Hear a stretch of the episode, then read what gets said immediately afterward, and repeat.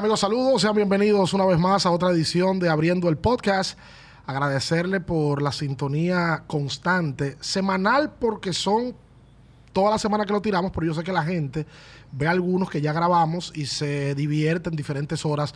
Lo bueno de esta digitalización es que hoy usted lo ve aquí en República Dominicana una hora, pero en Europa lo puede ver a otra hora y siempre va a estar colgado ahí. Suscríbase, denle like, eh, la campanita, comenten, todo lo que tiene esta parte digital que uno la ha venido adaptando a la vida. En el día de hoy tenemos una entrevista que ya usted vio en el portal. Eh, yo lo he denominado como el caballero del baloncesto. Hay dos caballeros en la vida, el caballero de la salsa, que es Gilberto Santa Rosa, y este señor que es el caballero del baloncesto. Saludos, Bian. Eh, ¿Cómo está? Te veo con tu génesis activo. Siempre activo, como debe de ser. Estamos contentos, estamos felices. Oh, oh, estamos oh, aquí. oh, oh. Va por la Cuidado mitad. que ese vaso está baj- bajito ya. Va, va- va para adelante. Vamos a dar un traguito, espérense. Ah, también está el caballero de la noche, Batman. Ah, el caballero Qué de la bueno. noche. Pero es verdad. Es verdad, es verdad, qué bueno. Recuerde que esto llega con Genesis y es parte de esta familia, también con Bet Chris. Eh, yo creo que indudablemente ya usted conoce el título, yo te vi quién, quién está aquí. Pues hombre, digamos España y está con nosotros Luis Baez. Luis, ¿cómo te sientes, mi hermano? Muy bien, muy bien. Ya en tu país. ¿Sabes que por protocolo, que eso es mentira, ¿Eh? la gente se saluda fuera del aire, pero se saluda en el aire. La gente Sí. como ¿cómo te Sí, sientes? sí, sí, sí, Pero ya, tenemos ya. media hora hablando. Ya tenemos- tenemos rato, ya nos hemos abrazado y todo. Eh, pues, hostia, eh, ¿cómo, ¿cómo te sentís acá en tu República No me Dominicana? haga eso, que me va a salir el español de España de verdad. Yo estoy intentando do- dominicanizarme lo más pronto posible otra vez y tú me vas a sacar el español, bro. ¿A ti, te, a ti te, se te marca el acento, Eury? ¿Quién? Uh. Muchísimo. Sí. ¿Quién? Yo cuando, mira, ¿tú te recuerdas el año ese del 2012 que hicieron el, el reportaje ese De la selección, claro. Yo no lo he visto más nunca, lo vi una vez. Por el ceseo. ¿Por quién? Español puro. Y que te da vergüenza o te dan cuerda. me, me dan cuerda los muchachos. Entonces yo me siento raro porque es verdad, yo tengo muchos años en España, pero yo al final in- yo mantengo mi acento lo, lo máximo que puedo. Sí que me Pues sale que palabrita sí. española. Tú sabes que eso me pasó por la entrevista. Cuando me hacían entrevista, es que cuando me hacían entrevista, yo muchas veces empezaba a hablar y hablaba con, con mi helga ahí, como uno dice. Oh. Y mucha gente me decía, ¿qué quería decir? ¿Qué dijiste? Y cuando, cuando, cuando empezaron a hacerme eso, yo digo, no, espérate, va- Allá te pasaba. Claro, claro. Entonces voy Allá. a tener que cambiar el- muchas palabras de las que nosotros No, pero es normal. utilizamos Es diferente. Yo tengo, normal. tengo un amigo gente- que tú conoces. Hay gente que se ha ido a Puerto Rico en Yola y, y lo devuelven y ya se le queda el acento boricua. Hay gente que va, hay gente que, hay gente que va al aeropuerto, busca un familiar, acho, mano. Acho. Bueno, nosotros entrevistamos a Víctor Liz Sí. y en el proceso de la entrevista, Vial le dice, "Oye, Víctor, pero se te metió el boricua. Sí, sí. Porque eres un estacho y nosotros Sí, sí, sí, estuvimos ahí y Don Anuel. eso es normal hasta un punto. El tema del, del acento a nosotros se nos pega más fácil. Yo no sé si es que el acento de nosotros no tiene personalidad. No lo sé. Eso que dicen, dicen No, los, no los- diga los eso. sociólogos. No, no, pero- el, el- el- es que el acento de nosotros tiene mucha personalidad. Pero más fácil adaptamos otro acento. Puede Sí. ser. Por ejemplo, Un argentino tuve que durar 25 años Bauer en otro tiene en este país no le cambia. 50 años. Eh, Jorge Rolando Bauer, que es un, un tipo que conoce el fútbol y que vive aquí hace muchos años, y habla como un argentino. y los chinos. En cualquier parte del mundo. No, no, y los españoles también. Los españoles, sin Los duda. españoles que emigraron cuando Franco, que vinieron para acá, Claro. hablan como españoles. Sí, sin duda. Tengo un amigo, Ray de Baez, que va a ver esta entrevista porque es fanático, enfermo del baloncesto, vive en España, trabaja en la Euroliga, no sé si tú lo conoces, Euli. Claro. Bueno, él es sobrino de Héctor, Héctor Baez, Baez. de quien vamos a hablar en un momento. ok. Ray de es español, y cuando él manda una nota de voz a un chat, nosotros le decimos, mire, carajo, hombre. bueno, pues, ¿qué hago? Claro, Eh. él vive, está casado con una valenciana, Por supuesto. que, que el caso tuyo hubiese sido peor si te casas con una española, Pues sí, porque tu esposa es norteamericana. claro. Y pero se habla inglés. tu, tu mujer no habla español. Sí, ella habla español, pero nosotros decidimos que en la casa íbamos a hablar solo inglés para que los niños aprendieran inglés porque vivíamos en España. Y que aprendan español en la escuela. Yo, por ejemplo, a mis hijos no le hablé español cuando estaban pequeños. Hablo español con ellos ahora, después de grande. Bien. Y el ya, dominan el inglés. Sí, sí, sí, ellos hablan como la madre. Ok. Y en Hablan el- inglés como la madre y, y- y el español lo hablan como los canarios. Tienen acento canario. Así. el, acento canario que es más, más de este lado, o sea, Sí, no es es tan más de este marcado el ceseo. No, no, no, no, más, mucho más de este lado. Es muy parecido a cubano, a nosotros. Eh, más cortado. Sí, sí, eh, sí. Sí, sí. Eh, recortan más las palabras y demás. Sí, cortan la palabra igual más caribeño. Aquí, más- sí, sí, aquí hay una gran comunidad de canarios. Ah, Eh, y de ahí es que venimos cortando parte de las palabras y tenemos parte de por eso esa influencia. Sin duda. Bueno, Braulio de Canarias. Sí. Yo soy fanático de Braulio. sí, Eh, eh, ¿Usted sabe quién es Braulio? El artista. El artista por supuesto. ¿Tú lo conoces a Braulio? Gaby? Ah, no, sí. bro, por favor, favor, no. Ah, espérate, No, porque no, eso lo no, estaba no. yo escuchando No, anoche, porque no. los muchachos me lo el Mira, favor, escucha no. esto. Braulio, que canta canciones románticas. Ah, sí, sí, sí, ya. ya, ¿Sabes quién ya, que venía mucho aquí? Ya, ya, ya, ya. Y Euli habla inglés porque Euli estudió en Estados Unidos. Por supuesto, ¿Tú, tú, sí. estuviste en FIU, Euli, ¿verdad? Sí, yo fui primero a, a un junior college. Ok. Porque yo no fui a División 1, porque yo no hablaba inglés. Para ir a División 1, tú tienes que saber hablar inglés normalmente. Ahí fui, hice muchas clases de ESL. Me acuerdo que aprendí a hablar inglés en tres meses porque ahí no hablaba nadie inglés. Estábamos Leroy y yo, en, eh, Matías, Junior Ujú. Matías. Sí, Junior Matías. Y tuve que aprender a hablar inglés, buscarme la vida porque era duro. ¿Y se te complicó el aprenderlo? No, Que nosotros. la necesidad, te, la necesidad te obliga. Ok. La necesidad Ah, te obliga. Ahí, ahí quería. ¿Quién es Eulis Baez? Preguntará eh, eh, cualquiera. Eh, porque hay jóvenes con 16, 15, 18 años que están pensando, ¿verdad? Están jugando baloncesto y demás. Y ven a Eulis hoy un hombre realizado. Y dicen, no, no, ese tipo lo tuvo más fácil. Tú no. Tú jugaste en Villaconsuelo. Tú eres de aquí, del barrio que hizo vida y al día de hoy tiene un palmarés deportivo envidiable para cualquier jugador de la República Dominicana. Por o sea, supuesto. discutiblemente, Eulis Baez es top en la historia de la República Dominicana por su acción más fuera del país que, que acá. Sí. Entonces, Eulis Baez, primero, para contar su historia, arranca a jugar aquí con el Varias, en Villaconsuelo, ahí en la cancha, sin techado, sin nada de eso, Sí, con el solazo ahí a las 12. todo el tiempo. Con, con dúo. Con Mauri Durán y con, con Tomás Baloy también. ¿Y cómo fue ese proceso, Euli, para que la gente lo, lo conozca? A ver, yo, a mí me llevó al, al Varia, creo que fue Tomás, que era vecino mío. Tomás Baloy. ah, y después yo me, yo me enamoré del juego de por sí, porque en el barrio se jugaba mucho. en ¿De qué edad hablamos, perdón?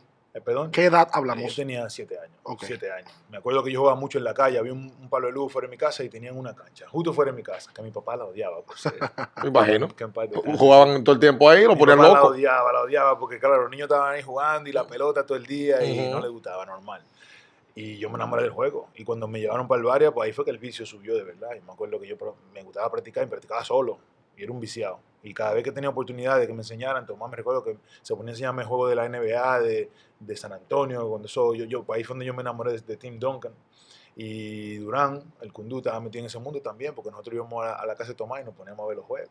Y yo me sentaba ahí con ellos a ver los juegos de basquetbol y me acuerdo que así fue que yo me enamoré del juego. Me enamoré del juego y eso fue lo que creo que me ha llevado hasta donde yo estoy aquí hoy. Porque después me recuerdo que fui subiendo, empecé a jugar en categoría menor en el Varia, encima con éxito, que éramos exitosos y eso me bueno, te ayuda más que tú te... Eran un azote los varianos en categoría menores. Sí, Claro. sí, sí, sí. Los Joel, eh, Joel el mucho- inteligente, Cacuchi. Estaba Tavares, los Tavares estaban ahí, había, había un buen El grupo. carro no jugaba. Sí, el carro también, Claro. estaba en el equipo. El carro es contemporáneo con ustedes. Sí, el carro, te- él tiene un año más que nosotros. Y dije que era bueno el carro. Sí, el carro, sí. El carro jugaba bien. Saludos para el Era carro. rapidísimo el carro, sí. co- Corría mucho. Él, él era el que se ponía a defender, a, ponernos en la salsa, como decían allá. Pero bueno, para hacerte la historia más corta y no liarme, porque cuando viene nos quedamos aquí dos horas. Eh, después me fui, me acuerdo que, cuando fui subiendo en la categoría del Varia, eh, el, a Mauri Durán lo que hacía era que me ponía a jugar con categoría Mayores. Ok. mayores. Entonces eso me ayudó también a desarrollarme porque yo era, yo era de los más grandes y eso, bueno, me ayudó mucho.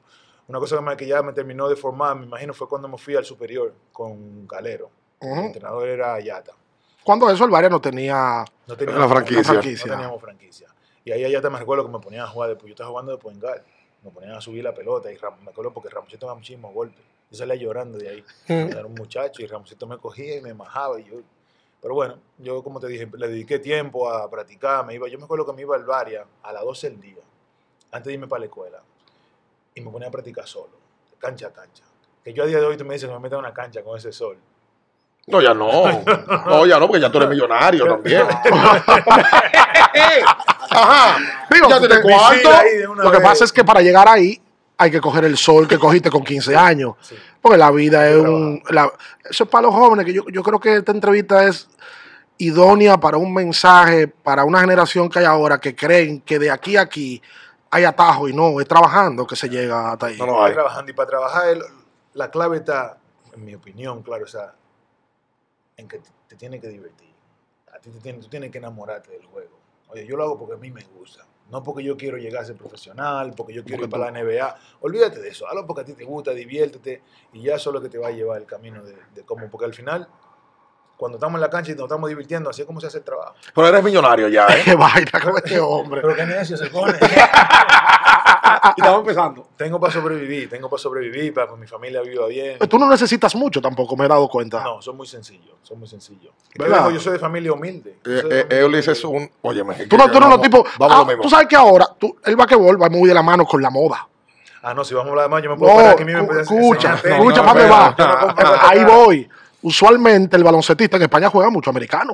Sí. Y, y compran Jordan, y el basquetbol va de la mano de la cultura del rap, y hay moda. Tú eres como bajo perfil y tú no fuñes con eso. No, si supiera que no, que no, no, yo no, no soy mucho de, mírame, mira, no. Sí que me, me pongo bonito de vez en cuando. Sí. sí, sí, de vez en cuando, pero Pero eso te dice tu mujer, que te pone bonito. ¿no? Yo iba a decir, porque yo no soy el que lo compro. Me voy con mi mujer, vamos de compra, que, que me, que me tiene que jalar de la mano, porque yo no soy mucho de estar paseándome por la tienda. Eulis llegó solo a esta entrevista. Yo nunca he visto a Eulis, a Eulis andando con gente. Con su hermano. ¿Puedo decir algo? Pa- A mí me tocó con Eulis dos episodios. Tú quizás no te acuerdas de eso. Pero, pero yo sí, sí lo tengo que, que pensar, ¿verdad? Y, y agradecer. Me tocó cubrir el Mundial de España en el año 2014. Ujú. El tipo que más asequible estaba siempre era Eulis. Mundial de China 2019, todos, que el corredero, aquello, el que se detenía a hablar con la prensa era Eulis. Y no era que solamente hablaba eh, eh, por, por hacerlo, sino que respetaba el trabajo también de- del otro. Y eso son cosas que tú quizás no te das cuenta tú, pero sí Que el lo periodista haces lo muy bien valora. A, a- a los demás, a los medios, ¿no? Pero, pero ¿por qué tú dices eso? Había gente que no respetaba. Gente Pero eso, Claro tú lo, sí. pero eso tú lo sabes. No, ¿Tú crees que ¿Qué tú- pasa? tú No, no diga nombre, no diga nombre, no diga nombre. Pero tú. sí sabes, sobre todo en, la- en los grupos de, de aquí, que el, probablemente el atleta no sabe Oh, oh. lo que representa un periodista. No lo sabe. Y- y- No, pero y yo ni siquiera lo quiero culpar. Es un tema cultural de que no lo saben. Tú probablemente lo aprendiste jugando fuera y eso lo inculcan en Europa, porque No, ustedes saben que la prensa va de la mano a eso. Claro, pero tú crees que es un tema de organización, puede ser. Por Educación, supuesto. Organización. Y educación. Yo creo que educación. Porque tú, eh, siendo educado, tú valoras, tú eres más empático cuando tú eres educado. Claro. Tú ves a Bian Parado que fue a China y tú dices, este tipo está haciendo un trabajo Claro. y yo, parte de mi trabajo es hablar con él. Claro. Sí, El que no es educado, esa empatía no la tiene. No la tiene. sí. Yo te oigo hablar mucho, Eury, del tema de tu formación. ¿Qué tan importante en tu vida ha sido lo que te inculcaron en tu casa? No, todo. Todo. La educación viene de la casa. De la casa. Mi madre y mi padre fueron los que me formaron. Yo me crié en un hogar cristiano. Mi, mi, mi madre y mi padre han sido adventistas del séptimo día. Yo, yo nací en esa religión. Pero más que todavía las religiones, es lo que mi- los valores que mi madre y mi padre nos enseñaron. Ellos nos enseñaron a que tenemos que respetar, a que tenemos que... Lo, lo único que, que yo puedo decir de mi madre que me enseñó, que fue un poco fuera de lo, del hilo de que llevaba ella, era no se dejen dar de nadie. Esa, esa era clásica, esa era clásica. No, se, no metan en problemas, pero no se dejen dar de nadie. Y si tú me vienes aquí majado, cuando tú llegues, yo también te voy a una pela. Eso fue lo único que mi madre a nosotros nos dio, que yo decía, eso como que va fuera del guion de lo que ella nos está enseñando, Por pero, un lado. pero después de todo, eso- todo lo otro, del respeto, el, el, el- el compartir, el compañerismo, todo eso mi- mi- en la casa nos lo enseñaron. Y eso que le dice a su mamá es un mecanismo de defensa que la gente le inculca a los hijos, sobre todo cuando tú vives en un Es barrio. que vive en un barrio. En Villa Consuelo tú dices, bueno, sí, somos cristianos, pero tampoco Pendejo. tenemos que desarrollarle eso también de, de defenderse, ¿verdad? Yo, yo te decía lo de lo, lo de Eulis también porque llega solo, no anda con estridencias, no anda con un grupo que cae atrás, tú cargas el bulto, tú eh, pa- pagas la cuenta, Que le maneja. eh, tú No, me manejas. la guaguita de mi viejo ahí, tranquilo. No, tú, o sea, tú, tú Sí. no eres un tipo que. o sea, yo nunca he visto a Eulis fuera de sitio. Y has dicho algo elemental en lo que ah, eh, eh, estás hablando: disciplina y educación. ¿Por qué Eulis sale del barrio, sale de Villa Consuelo y se logra destacar más que todos y más que muchos acá en el país? La razón por la cual tú crees que pasó eso, ¿cuál es? No, la razón por la que me funcionó a mí, Ajá. porque hay, hay, hay veces que hay otros otros que lo intentan y no, no funciona. No funciona, porque no, no- eh, como te dicen, en el mundo del deporte, en las estadísticas supuestamente son de cada mil, llega uno. O sea, que es, es duro. Pero, pero a mí lo que te dije, el, el amor por el juego. El amor por ello, esto es lo que a mí me gusta, yo quiero hacer esto. Otra cosa que se me metió en la cabeza sin... sin ofender ninguna institución ni nada, pero yo me acuerdo que yo no quería estudiar aquí en el país. Digo, no quiero estudiar porque lo escuchaba, sabes que la universidad aquí hace mucha huelga y hacen mucho... En la UAS, sí. Oh, y yo tenía que ir a la UAS. Me acuerdo, yo fui un, un semestre, fui yo, el primero. Y, y cuando yo me fui a Estados Unidos, eso fue lo que me metió a la cabeza. Digo, yo no vuelvo. Dice, yo no vuelvo, yo tengo que superarme, yo quiero quedarme de este lado. O sea, el sistema dominicano te provocó, más mucho. todavía que tú te Sí, quedaras sí, fuera viviendo. Sí, porque yo decía, como se dice aquí, se cogía mucha lucha. Sí. Se cogía mucha lucha. Se y, coge. ¿Tú me entiendes? Entonces yo, yo, yo cuando me vi de aquel lado y vi la oportunidad de que se me podían presentar, yo dije, por eso dije que aprendí inglés en tres meses. Yo andaba con el diccionario a todos los lados. Recuérdate que ahora tenemos el aparatico este. Ahora tú oyes tal cosa y lo traduces. Antes era con el diccionario. Yo andaba con el diccionario y me encontraba con una persona y yo hacía así, Tal cosa. hungry, hungry, tengo hambre, hungry, yo, yo no tenía problema. Y la vergüenza a mí se me quitó en dos días. Y así fue como, como te digo, la disciplina se- creó porque me gusta y también por la necesidad, por la necesidad. Ese corte está bueno. Tú sabes que... Ese, ese, eh, oye, ese, ese clip está bueno. ¿Qué Pero- tiempo tú duraste en Estados Unidos? Cinco años. Vamos a volarnos esa parte por ahora. Olivar llega a España, me parece que en el 2009, ¿verdad? 2005. 2005. Sí. Estamos hablando hace 17 años. Sí. ¿Cómo tú llegas a España? ¿Qué pasó? ¿Cómo te contactan? Y luego del proceso de adaptación, porque otra cultura totalmente diferente. Y las Sí. españolas, ¿cómo te trataban? Espérate. No, no, no, no, no, me gusta, por favor. Tú no estás viendo que siempre viene de un hogar cristiano. Ah, A ver, mira, ¿Cómo fue? Yo, yo cuando el proceso de que me fui a Europa, en 2003, cuando yo fui a FIU, Ujú. ah, me, me conocí a Regino Olivares. Regino es, eh, era el jefe de UFER Sports, de la agencia de, de deportistas. Y él me dijo a mí un día, tú tienes mucho talento, pero ustedes los dominicanos, ustedes son muy sinvergüenza, me dijo. Yo hasta lo miré y digo, ¿cómo que somos sinvergüenza? Yo, sí, ustedes son eh, todo muy suave, no, no, no, no, no le importa nada. Digo, no, te equivocado, yo no soy así. Y yo digo, y yo te lo voy a demostrar a ti. Porque me acuerdo que, re- que Sergio Rocco, que fue el que Oh. vino aquí y me, nos reclutó para sacarnos a la universidad, me decía, es que es verdad, negrito, ustedes tienen esa fama. no, rojito, era como si verdad, rojito, ustedes tienen esa fama. Y está bien, pero yo te voy a demostrar que no somos todos iguales. Y, y después de ahí fue que cuando terminé la universidad, yo hice buenos números, hice buena temporada. Me cambiaron, bueno, no- me entré en eso, me dijiste ahora, pero bueno, al final cuando terminé, ellos me, me reclutaron, me mandaron a, a ING en Estados Unidos, en Miami, una academia donde mandan a los jugadores que se preparan para el draft de la NBA. Y yo estuve entrenando allí un mes y algo con ellos, hasta que me salió el contrato en España. Ahí jugaba Vic a la tercera división en Barcelona. wow. O sea que yo llegué a España en la tercera división. No es la primera como todo el mundo No, sueña. No, no, no, no. Yo, el proceso mío de crecimiento fue eh, paso a paso. Tú llegaste a la doble A. Ma- Eh, para llevarlo a Grandes Ligas, Para que- para que por la gente decirlo. entienda. Y cuidado si clase A. Exacto. Era la tercera división, yo me acuerdo. Y, y bueno, cuando llegué a la tercera división, ahí me introdujeron, me introdujeron a la ACB. Me dijeron, mire, esta es la Liga ACB. Yo no la conocía. Yo no conocía nada de Europa. No tenía idea. No, y que en esa época no había lo que tú dices, el aparato, no había internet. No, no, no, no. No, se sabe, no, había, no estaba el mundo tan globalizado. Claro. Entonces cuando yo llego, yo digo, y veo la liga, y yo me vi, yo me vi jugando en la liga. O sea, yo, yo puedo jugar en esa liga. Lo que pasa es que yo contaba como americano. Y como americano yo todavía no estaba a ese nivel. Yo ese nivel no lo tenía. Y después me acuerdo que me puse a trabajar. A digo, a, a entender el sistema de juego de ahí. Que fue algo que, que lo que a mí se me hizo difícil al principio, porque yo tengo el sistema de juego de este lado. Sí. Yo era, oye, dame la pelota. Al uno contra uno. Dame la pelota. Luego me estaba haciendo cuenta, dame la pelota que la voy a meter y, y me salía el Varia de una vez y lo que me enseñó Durán, digo, hay que matar a todo el mundo con lo que enseñan aquí. Digo, no se le puede tener miedo a nadie. Eso fue lo que yo aprendí de Mauri Durán. Eso fue lo que Mauri Durán me dio a mí, que yo me llevaba en mi carrera. Tú no puedes tener miedo en el juego. Eso yo me lo llevé de él. que te ha servido tu carrera, Ah, ¿verdad? muchísimo, muchísimo, porque tú te encuentras con jugadores que si tú no tienes una mentalidad fuerte para competir contra ellos, te pasan por encima. Ajá. Porque tú hacías algo, cuando tú estás en la cancha y te pones nervioso, la pierna se floja. Ujú. Y eso son dos velocidades menos que tú tienes. Pero bueno, no, no voy a entrar ahí. La, la cuestión es esa que. Que mira, se me perdió el No, hilo. te diste cuenta Me- cuando viste ahí me- que sí, me di cuenta yo que podía jugar. sí.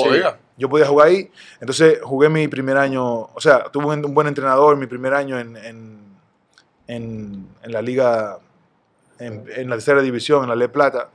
Y ahí fue donde él empezó a hablar mucho conmigo. Oye, tienes que pasar la pelota, te va a volver. El, el juego empieza por ti. Me acuerdo que me decía Yori Balaguer se llama. Y el juego nace por ti. Me, me- me empezaba a vender todo, toda esa teoría. Y yo lo miraba así como que, Tú no entendías eso. Yo no, no, yo digo, dame la pelota que la- yo la quiero meter, la voy a meter yo. Yo soy el americano, además, hay que pasármela a mí. Tenía esa mentalidad. O sea que, per- perdón que te interrumpa, Evelyn. El que tiene esa edad, ¿qué edad tú tenías ahí? Yo ahí tenía 23 años. y venía de este lado del mundo, con el baloncesto de este lado del mundo, para uno entender, el que llega a España es como tú juegas basquetbol y en España se juega otro deporte. O sea, al inicio es como es aprender otro deporte de cero. Parece así, parece así, pero es por, por, la, por la cultura de juego que tienen ellos. Ellos son muy de, por ejemplo, para tú tener un equipo, tienen que ser buena persona, tienen que ser buenos compañeros, esas cosas se, se toman en cuenta. Aquí, si tú eres bueno, se acabó. Si eso, tú eso, metes 25, que no tú eres- importa. si tú eres buena persona o no, eso no existe. Eso es, oye, tú eres bueno, tú juegas. Y allí todas esas cosas se tomaban en cuenta. Y fue algo que, bueno, un proceso de aprendizaje. Entonces yo empecé a decir, bueno, aquí se vive de esta manera. Y me ponía a ver los jugadores que estaban en la liga ganando muchísimo dinero y jugando. Y muchachos yo lo veía, pero metió dos puntos. Pero todo el mundo habla de él.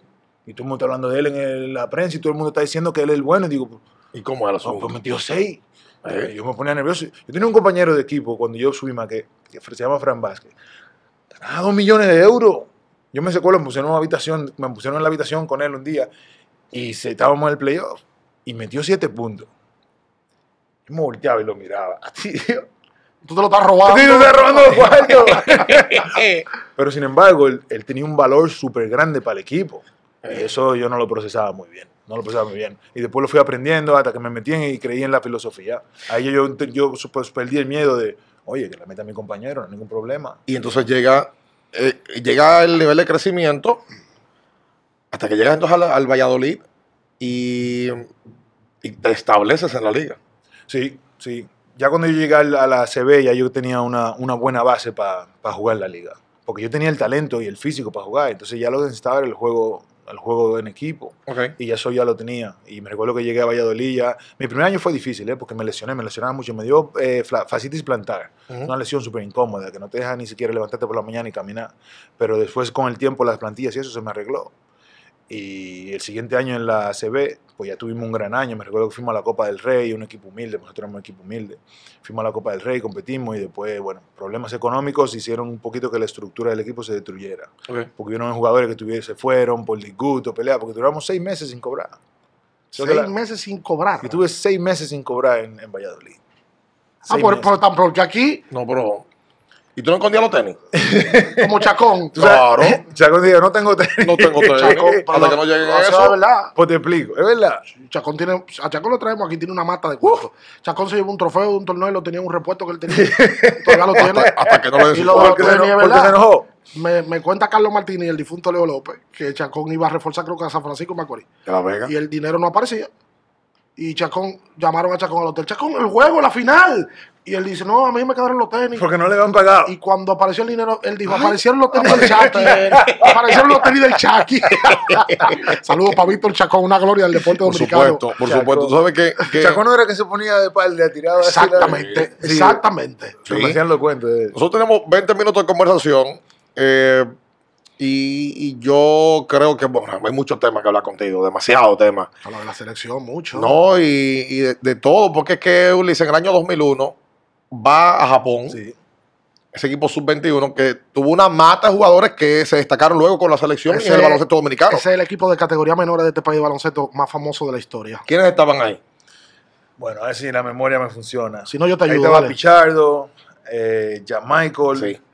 eh, estaba... Ángel Luis Pichardo. Sí. Wow. Sí, Picha- Pichardo era el centro del equipo. Sí, hubo selección sí, después. De. Las rodillas se le, Sí. se le complicaron la vida a Pichardo. Se Sí. lesionó. Morvan estaba en. Filión, sí, lo estoy intentando de, de- de mencionar por Por posición. Jack Michael, Filión, Pichardo, Eolis, Pichardo. sí, yo. sí. eh, eh, Joel, Sí, entonces si vamos a los bases, estaba Joel. También estaba de base, creo que era. Morvan. Sí, Morván estaba. Sonrisa estaba en ese grupo. Sí. cierto. Porque me acuerdo, el entrenador era Bollón. Eh, Joan, Joan Banana estaba en ese grupo. Pero oye, No, estamos hablando no, de que fácilmente que de ahí hay cinco jugadores que son miembros del pabellón de la fama del deporte dominicano. Y una generación que se destacó muchísimo en el país. Claro. Sí, hubieron- sí, hubo, hubo ahí un buen grupo de Flores, como tú dijiste. O sea, Sí. a mí yo, se me hace difícil acordarme, son muchos equipos. Es normal. Óyeme, y, y eh, de ese equipo, ese equipo quedó en cuarto lugar, Sí, ¿verdad? perdimos contra Argentina. Contra Argentina, Sí. efectivamente. Escola, Escola no estaba matando, Escola. Ya Lo en esa época Michael, ya estaba dando. Lo defendí yo, Echa lo, para acá, defendí- ven, echa para acá, echa para acá, echa para el lo defendimos todito. ¿Y qué va? Y no había forma. No pudimos. En esa época Escola está haciendo daño. O sea, la historia de la selección nacional con Eulis empieza desde ahí. Jovencito, un mozalbete, claro, ¿verdad? claro. Esa sub-21 allá en, en- en Saitama. Saitama. Saitama. Saitama, Japón. Sí. Y entonces, de ahí para adelante, ya Eulis tiene un proceso donde está en, en España, entre Estados Unidos y España. ¿Y qué tiempo tú, tú duraste sin jugar selección? Uf. Yo creo que volví a jugar con 2009, puede ser. Exacto. El ¿Tú equipo, fuiste al, al premundial de Puerto Rico? Del 9. No, Yo creo que ni en ese jugué. No, no, a mí, No, yo, Eulis, oh, se mete en el equipo del año 2011 Euli- entra en el proceso del, Con del, Calipari. del- Del de cambio. Calipari. con Sí. Calipari. Sí, porque en el, on, en que el cobraste una 9, moña, según me informan. en el 9, espérate. en el- Ey, te, te vas a darme un trago, loco. No, déjame. salud, salud. Salud, salud. venga, gente. venga, venga, venga, venga. Vamos, Génesis. para allá. Hostia, ¿eh? Mm. Perdón, perdón. En el 9 él no estuvo. Ni No, en el porque, centrovaque porque del ese- 10. porque exacto, en el centrovaque del 10 se jugó aquí. Yo creo que jugó fue a en, Charlie. el, fue en el 2011 que fuimos a, a A ¿Cómo de plata? Argentina. Argentina o fuimos al de México. No, no, no. Pues yo fui a México. ¿Cuándo fue el de México? 2008, Con Chetumal. Yo jugué en ese. Ah, Con- fue pasa Chetu- que yo no jugaba. Chetumal, si tú fuiste ahí. Porque bueno, estaba- ese torneo fue que nos clasificó al premundial del Ahí está, 2009. ahí- ese fue con el el, ta- tapeo de el. Con ahí ese el torneo yo tiro de. Francisco, y el tapeo- pero tú no jugaste en el 9 en el premundial. No, en el 9 yo no vine. En el 8 sí estaba en Chetumal. En el México. Mundial de Puerto Rico no el 9, en el 10 se juega centro banqueta aquí. Y el 11 entonces, empieza el, proce- el proceso diferente de selección nacional. que es en el 11 donde vamos al preolímpico. Sí, pero que eso tuvo un 2011 proceso. con Calipari. Tú te, Sí. tú te acordarás que ahí se hizo algo que en República Dominicana nunca se hacía. Ustedes se fueron a Kentucky un mes a entrenar todos. Sí, sí, sí, eso fue, eso fue Y grandioso. ahí lo que estaba Al, ahí estaba Jack, ahí estaba tú, Francisco. ahí estaba Francisco García, ahí estaba eh, Charlie. eh, probablemente por nombres, nombres en el papel ha sido la mejor selección que hemos, hemos montado. Más Fortuna también estuvo ahí. más el- Es doloroso porque quedamos fuera, quedamos terceros y el torneo incómodo porque pasaban dos. Edgar Sosa y Luis Flores. Edgar y, y- y Luis sí Es estaban. el torneo donde se lesiona a Edgar. Lamentablemente. Y Vial dice lo del dinero porque ahí se gastó mucho dinero en ese proceso Sí. para formar un buen equipo, evidentemente. Sí, pero yo, yo creo que más que se. Fue que cuando entró la. Era Southgate que se llamaba. Exactamente, Cuando claro. entró Southgate, ellos Organizaron, organizaron. todo. O sea, yo mismo llegué a la selección. Yo, y cuando yo vi el cambio que había, digo, esto es otra cosa, es diferente. Y te motivas, me Era imagino. un- sí, era un trato totalmente diferente. Un, la- no- nos facilitaban las cosas para nosotros poder trabajar. Porque habían recursos. Eso es sencillo. Y cuando nos llevaron para allá a practicar, pues instalaciones de primer nivel, buenos entrenadores. O sea que Bueno, Mañé estaba en esa selección, cuando lo mencionamos. Claro. mañana fueron una parte súper importante. Manuel Guzmán era de ese grupo. También Sí, los Claritas. Sí, Sí, señor. Manuel Guzmán. no empiece. Llama Manuel ¿Tú no Guzmán. tienes apodo? No, yo no. a mí me dicen el grandón a veces así, pero no. Yo no. Las chicas. No, no, no. Otro trago. Te va borracho y te lleva este. Eh, ah, vamos a ser sinceros, por favor. De ese grupo, con ese grupo, ese grupo duró mucho tiempo juntos. Sí, duramos como cuatro años. creo. Claro, jugaron 11 preolímpicos, 12 centrovasque y repechaje para ir al Mundial de Londres. Nos quedamos fuera. Y luego de ahí entonces empiezan todos los torneos. En el 13, el premundial para ir a, al Mundial de baloncesto. Sí, claro. Premundial, que ahí es que entra Feldein en ese premundial del 13. Y luego el 14 van a Bilbao. Vamos. Había armonía en ese grupo. Era algo que caracterizaba al grupo. Sí. Escúchame, lo pensaste. Sí, López, te voy a explicar por qué lo pensé. Por Ah, favor. por favor. Sí, porque ese vacío se sintió. había. Yo, yo creo que nos llevábamos bien. Lo que pasa es que se- ya ahí llegó el, el- Lo voy a poner como un roce. El roce con, eh, con el capitán. Porque había mucha figura en el equipo. Ujú, ujú. ¿Cómo es la cosa? Con el capitán, ya Michael. No, eso no es secreto. O sea, que ya Michael, él siempre ha sido. Él le ha gustado el protagonismo y el liderazgo. Eso es un- una cosa que él tenía, que era buena, por cierto. Lo que pasa es que llegaba momentos donde había controversia. Porque Pero ¿cuál, no sabía tú, ceder tú hablas de roce. ¿Qué es roce? de- de- del juego. Ok. del Yo- juego, yo hasta- hasta protagonismo. El roce de protagonismo, porque ya Michael es, ha sido la bestia de nosotros en, en la selección, porque él era el que la metía, el, el que llevaba la, la, se echaba el equipo a la espalda, de, de- de empujar el equipo para adelante. Y claro, cuando llega Horford y llega Villanueva y llega Francisco, digo, oye, hay que pasar a la pelota también. Digo, ya ahí vamos a tener que compartir. Entonces yo creo que ya a Michael eso le afectaba un poquito, un Mm. poquito. Pero al final cuando estábamos jugando, eso no se notaba, porque Yamaco seguía haciendo lo que él hace y hacía las cosas bien. Pero al principio había un roce ahí que... Porque yo me acuerdo que una vez cuando estaba Calipari, ah, me llama Calipari. Cuando me llaman, yo me encuentro muy raro, digo, ¿para qué me están llamando? Yo no, no pinto nada ahí adentro. Cuando entro, era para preguntarme por eso. Oye, ¿qué es lo que pasa con el equipo? No, no pasa nada. Digo, aquí que no, no hay ningún problema, pero si ustedes sienten que hay algún problema, hablen con ese que está ahí. Ese que estaba ahí era. El, el de la piña. el de- Yo decía el de la piña. Ustedes quieren resolver algo, cualquier problema, hablen con el de la piña.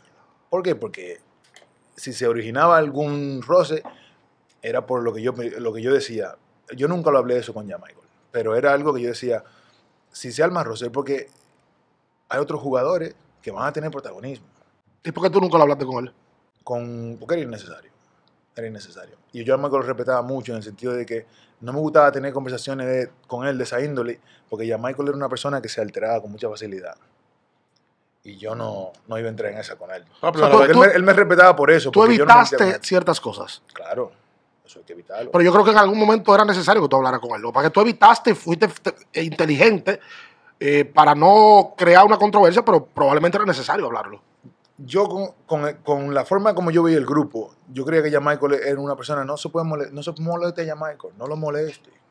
Era mejor nosotros adaptarnos a lo, a lo que él a lo que él quería, ciertas cosas, que nosotros intentar de cambiarlo a él. Porque lleva muchos años conociendo a Jan Michael. Digo, se va a enojar y se va a enojar con todos nosotros y se, se va a armar un lío aquí adentro. Porque él tiene un carácter fuerte. Y yo no veo a ningún, yo no veía a los grupos, yo me sentaba a ver el grupo y cómo eran los jugadores y cómo era la persona. y Digo, nadie tiene el carácter que tiene Jan Michael en este grupo. Nadie, para lo bueno y para lo malo. Para lo bueno y para lo malo. Y tú decidiste de llevar la fiesta en paz. Es que es mejor así. O sea, yo lo vi en ese momento mejor así. Tú viste cuando en el año 2000. Aquí, aquí hay un episodio histórico. ¿verdad? Para ser justo con esto. Y ojo, eh, que nosotros. Ya yo personalmente me comuniqué con Jack Michael. Jack Michael ahora mismo está en Venezuela. Lo queremos entrevistar eh, y, y será parte. Estoy seguro que en algún momento será parte y, y estará ofreciendo sus versiones. Pero en el año 2013 se da una situación. ¿Qué pasó? el equipo va a Venezuela, juega un premundial al que Al Horford no va. Ahora había ido en el año 2011, había ido en el año 2012 en ese repechaje que perdimos ante El Nigeria. A los Juegos Olímpicos, el centro básquet incluyendo ese mismo año también. Pero en el 13, Al no va.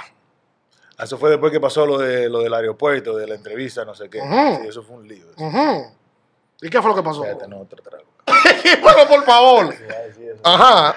Venga. Yo, Porque yo espero que tú lo cuentes lo real, porque yo no, la gente necesita saber qué fue lo que pasó. Para el que- eso la gente lo sabe. Porque No, eso la gente no lo sabe. Eso salió públicamente. Ok, ok. Oye, oye, Salió una versión. Pero oye, ¿qué pasa? Para, que la- para el que no, se- no lo recuerda. Ponlo en contexto. Para que no lo recuerda. Dominicana va a Déjame, Venezuela. déjame beber a mí ahora. Por favor, bebe tú también. Sí, porque me, me están dejando beber a mí.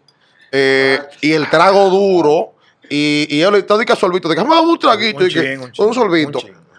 Van a, a Venezuela, ganan. Y cuando llegan aquí, al, al ese año se excusó y dijo que no iba a jugar. Me parece que él estaba. de- tenía una lesión del pectoral. Sí, sí, sí. Una, de, Algo una- una de las lesiones del pectoral, fueron varias. Fueron dos. Entonces, ¿qué sucede? Al dice que no. Cuando llegan aquí, que ganan, Jack Michael en el aeropuerto dice: eh, Llegamos y porque los que quieren estar ahí no están. Que no, no hace falta. El que está no hace falta eh, y se pueden quedar con su NBA. No menciona a Alfred Joel. Él dijo eso así mismo. Sí, fue, claro. Se puede quedar Así. con su NBA. Claro, claro. Y Francisco, cuando los periodistas van y le preguntan a Francisco, Francisco sale después porque venían llegando de- del viaje. Francisco dice: Lo que diga el capitán, Eso es lo que va. eso es lo que va. Ok. En el año 2018. Inclusive él menciona ahí el, el, porque eso fue el clasificatorio para el mundial. Sí. Y lo que el, el mensaje es como que el que no tuvo en el premundial, No que no ir. venga al mundial. Exacto, que no, Ese no va a fue- fallar. Ese fue lo que yo entendí. Ese fue el Sí. mensaje. Y entonces, años después, 2018, 2019, Al habla de que eso a él le dolió. Claro, normal. De que le dolió que se le faltó respeto. La única vez que yo he visto a Alfred Joel aireado, dando una declaración fue Y esa. hablando de ese tema, porque nunca lo había tocado. Nunca lo había Al- tocado. Cinco o seis años después que lo toca y dice, no, a mí se me faltó respeto en esa ocasión. Porque yo presenté mis excusas, yo di el mensaje de que yo no podía ir y se me faltó el respeto. Pues yo creo que Uli diga qué fue lo que pasó. No, porque no- allá, eh, ahí tú me estás entendiendo lo que yo hablo de la fricción. del protagonismo. Eso, eso es el protagonismo, no, no es otra cosa. Y ahí fue donde, donde pasó. Porque cuando nosotros llegamos, yo me, acuerdo, yo me fui a Pepaña directamente. Yo no llegué aquí a Dominicana. Tú fuiste de, de- de Venezuela De- para por ahí yo me fui a Pepaña. Y porque yo a veces me, gus- me gusta pensar, yo no, yo no sé si hubiese sido así, pero me gusta pensar que si yo hubiese venido con el equipo, No pasa. eso no pasa. Me, hubiese- me, me gusta pensar eso, porque, como te digo, yo no hablaba con Jan Michael, pero con Francisco sí. Y Francisco era mucho más fácil de hacerlo entrar en, en, En razón. en razón en una conversación que Jan Michael. Jan Michael digo, oye, Jan Michael tiene el carácter fuerte, sentarse a hablar con él, es como sentarse a hablar con la pared, él te va a escuchar, te va a mirar y de que tú termines te va a decir, sí, cuídate, y va a hacer lo que él le dé la gana, porque él tiene ese carácter. Y bueno, la cuestión es que yo me acuerdo que eso pasa, yo me enojé mucho con Jan Michael, ¿sabes? No va a mentir. Hablé, me enojé tanto con él que esa vez sí que lo llamé. Lo llamé y tuvimos una discusión ahí, no voy a entrar en lo que nos dijimos, pero tuvimos una discusión seria. Pero se agrió la discusión. Sí, se abrió un poco normal, pero, porque, pero yo sabía que se iba a agriar. Porque, porque no te gustó eso, eso del aeropuerto. no, no, no me gustó nada. Porque yo siempre he dicho que si hay problema en, en- dentro de la estructura del equipo, vamos, vamos, tránquense, vamos a trancarnos aquí. Como los matrimonios. Vamos a trancarnos, vamos a trancarnos. Como seguro pasó, pasó. Como seguro pasó en práctica y demás. Y, y que Claro, vamos a Pasen entre todos los jugadores, pasen equipos, todos lados, se pasan entran a la trompar en la casa. práctica y después se juega. Claro. Vamos a trancarnos. Y cuando vengan ustedes y pregunten, digo, Está todo bien. ¿de qué estamos hablando? Aquí no ha pasado nada. No, porque es que normal. Y, encima nosotros jugamos un juego donde las pulsaciones suben y pasan muchísimas cosas. Sí, Cuando las pulsaciones así, pasan muchas cosas. Bueno, la cuestión es que el disgusto mío con Yamaco fue porque yo entendí como que él mencionó que, que, ya, que él y Francisco y yo nos habíamos reunido y habíamos... Eso fue lo que a mí no me gustó. O sea, que nosotros nos reunimos para decir que Holford no viene. Yo, bueno, a mí me gusta mi país. ¿Cómo yo voy a poner a decir que yo no quiero que Holford venga para la selección? Mejor fue una figura de, nuestro baloncesto. ¿Cómo yo voy a decir eso? Y ese fue el disgusto con Jamaica. Pidí, Jamaica, tú no puedes utilizar mi nombre hacer una cosa así encima a la prensa. Ahí fue la discusión. Él se enojó conmigo, me dijo ahí, no, pues, el carácter de Jamaica. Y decía, pero está mal hecho, a mí no me gustó. Y no, y se acabó, pa. Y nos dejamos de hablar. Duramos un tiempo sin hablarnos. ¿Qué tiempo? Un par de añitos. Con el tiempo que yo no, que no tuvimos juntos. Bueno, pero en el No tuvimos. 14. Pero después cuando nos juntamos, pues nos- O sea, es que nosotros nos respetábamos. Ustedes jugaban basquetbol juntos y, y ni se hablaban mucho. No, no, no, no, nos respetábamos. Se respetaban la hablábamos, Me imagino, no. porque eso pasó en No, el nosotros 13. hablábamos, no era enemigo, no. Exacto. Yo hablaba con Michael y si teníamos que intercambiar, pero que él sabe que yo estaba disgustado Sí, con había una, situación. había una fricción. Sí, yo digo, oye, ya Michael, es que esa cosa no. a Sí, mí no porque eso gusta. pasó en el 13 y ustedes jugaron el Mundial del 14. Claro, claro. Que ya ahí él estaba ya ahí teniendo un poquito más de, de pelea, que me acuerdo que se reventó la cara en un juego. Pues, que chocó Sí, le valla. y jugó con una, con la una- careta. con una careta. Sí, sí, sí, sí. Ahí ya. Porque se, se enojó, me acuerdo, porque lo pusieron, no salía en el quinteto. Pero después lo aceptó, lo aceptó y, lo, y fue muy profesional. Pero eso en empezó en el premundial. Sí. En el 13 empezó lo del, Cuando el lo del- entrenador, el entrenador era el entrenador del Orlando. Orlando El 13, Antigua, Antigua, sí. 13 14.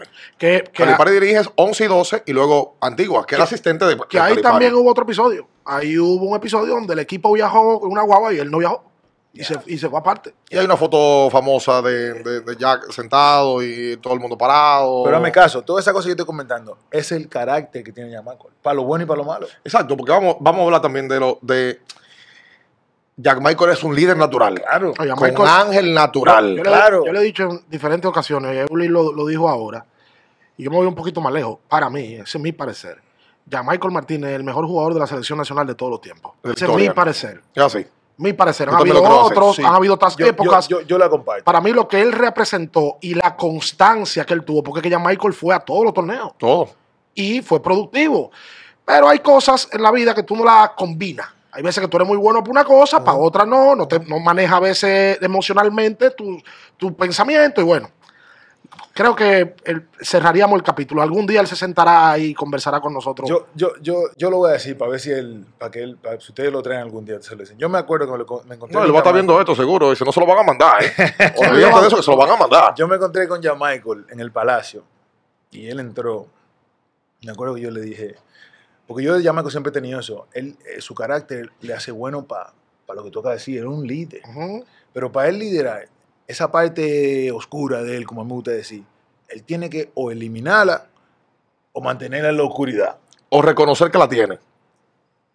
No, y Él lo, él lo sabe que la tiene, pero, no me- es loco. pero usarla para bien.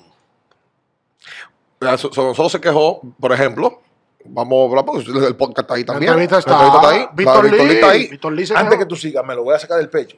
Yo solo por lo que a decir, yo le decía- yo le dije, ya Michael. Tú- ¿Eso es algo que tú vas a decir que nunca lo has dicho?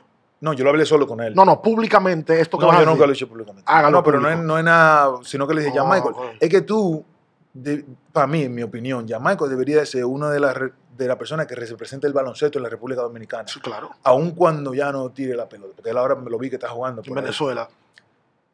Porque él tiene esa capacidad.